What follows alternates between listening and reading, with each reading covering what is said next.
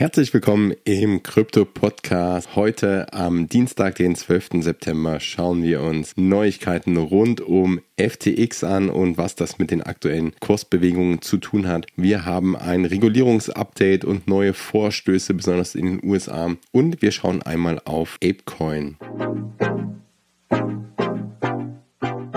Rund um FTX sehen wir gerade wieder einige Neuigkeiten, einige Schlagzeilen. Da ist etwas Bewegung drin. Und nachdem wir gestern über die Klage gegen Layer Zero Labs gesprochen haben, und auch über die Frage, ob von den Stars und Celebrities an die hohe Zahlung geleistet wurden, ob das Geld zurückverlangt werden kann, stellt sich nun die Frage am Markt, welche Kryptowährungen aus den Beständen von FTX werden denn als nächstes abgestoßen. Dazu soll es morgen eine Entscheidung, ein Update geben und um nochmal auf die Bestände zu schauen. Wir reden über Sol, also Solana-Token in Höhe von ca. 685 Millionen Dollar, FTT, also der hauseigene Token von FTX über 529 Millionen Dollar. Danach folgen Bitcoin, Ethereum auf Platz 3 und 4 mit 268 Millionen und 90 Millionen US-Dollar Wert in etwa. Natürlich schwanken zum entsprechenden Kurs, aber auch weitere Kryptoassets wie Aptos, Dogecoin, Polygon, XRP, Ripple alle in doppelstelligen Millionenbeträgen sowie Stablecoins als auch Immobilien auf den Bahamas etc.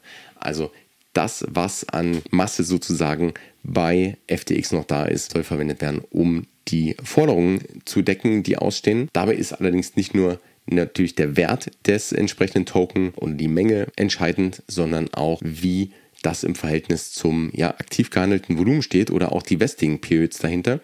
Nichtsdestotrotz hat diese Ankündigung letztendlich schon für Unruhe auf dem Markt gesorgt. Also das wird auch einer der Hauptgründe gewesen sein, warum wir gestern entsprechende Bewegung gesehen haben. Also wir hatten einen zeitweisen Drop bei den entsprechenden Kryptowährungen Bitcoin, Ethereum, aber auch die Altcoins die stark abverkauft wurden. Mittlerweile muss man sagen, hat sich das Ganze wieder etwas erholt. Also wir sehen in den letzten 24 Stunden Bitcoin nur noch mit so einem circa halben Prozent im Minus, Ethereum mit 2%, Solana mit 1,2%. Also wir sehen schon wieder etwas Erholung im Verhältnis zur roten Candle davor. Aber die Unruhe am Markt ist spürbar und FTX sicherlich ein entscheidender Grund dafür. Springen wir zu den nächsten News und auch auf der Regulierungsseite ist derzeit viel Unruhe, viel Bewegung drin. So gibt es einen neuen Vorschlag eines CFTC-Beamten, die eine nationale Datenbank für Finanzbetrug einführen möchte. Die CFTC ist die US-amerikanische Commodity Futures Trading Commission und die Fragestellung, ob die CFTC oder die SEC zuständig sind für jeweils die Kryptowährung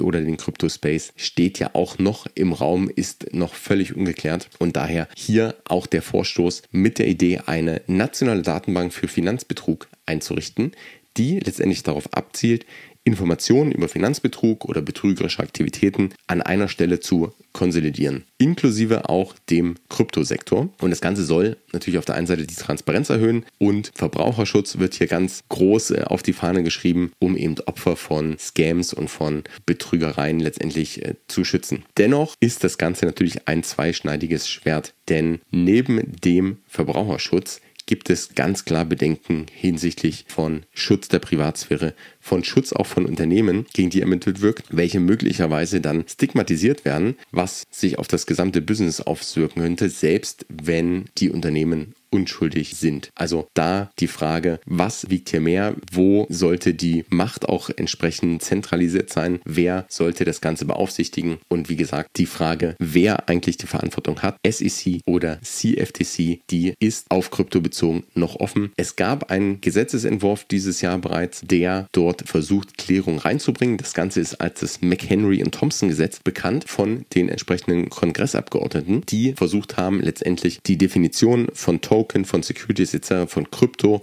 im Allgemeinen klarzustellen und damit auch eine Abgrenzung zwischen Zuständigkeiten von SEC, also Börsenaufsicht, und CFTC zu schaffen. Formell bekannt ist das Ganze als Financial Innovation and Technology for the 21st Century Act, also der FIT Act, und wurde bisher auch in den beiden Ausschüssen, in denen es vorgestellt war, verabschiedet. Jedoch muss das Ganze noch im gesamten Repräsentantenhaus befürwortet werden und da gibt es bisher keine Einigkeit.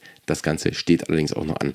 Die Kryptoindustrie hingegen unterstützt den Gesetzentwurf grundsätzlich, da natürlich erstens klare Verhältnisse geschaffen werden und zweitens auch der Machtanspruch der SEC, den wir ja auch in den letzten Tagen, gerade gestern, häufiger besprochen haben, der dann eingeschränkt werden soll. Wir sehen also insgesamt viel Bewegung auch auf der Regulierungsseite.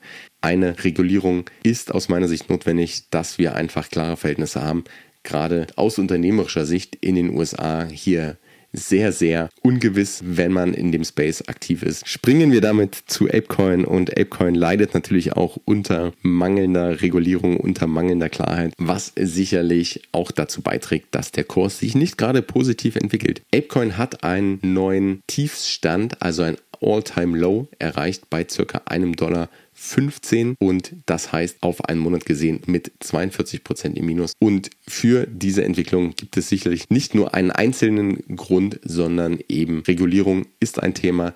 Die Marktstimmung allgemein, der Bärenmarkt natürlich trägt dazu bei, aber auch die Akzeptanz, vielleicht auch die Hoffnung, die reingesetzt wurde, konnte bisher nicht entsprechend umgesetzt werden oder durch Umsetzung, durch wirkliche Vorteile und Benefits geklärt werden. Wenn wir zurückblicken, Apecoin gibt es seit März 2022 damals mit circa 26 Dollar gestartet. Gab ja einen Airdrop letztendlich für das Board Ape Ökosystem, auch für Yuga Labs, die Firma hinter den Board Apes. Und das war auch zu dem Zeitpunkt, als letztendlich die Board Apes auf ihrem All-Time High waren. Apecoin wurde angekündigt als der Token, der in diesem gesamten Ökosystem auch für The Other Side, also das Metaverse, das Game, was Yuga Labs rausbringen wird, dass dort Apecoin als zentrale Währung genutzt wird. Auf der offiziellen Website heißt es, es ist letztendlich die dezentralisierte Schicht, die, das dezentralisierte Protokoll für Initiativen der Community, um die Kultur im Metaverse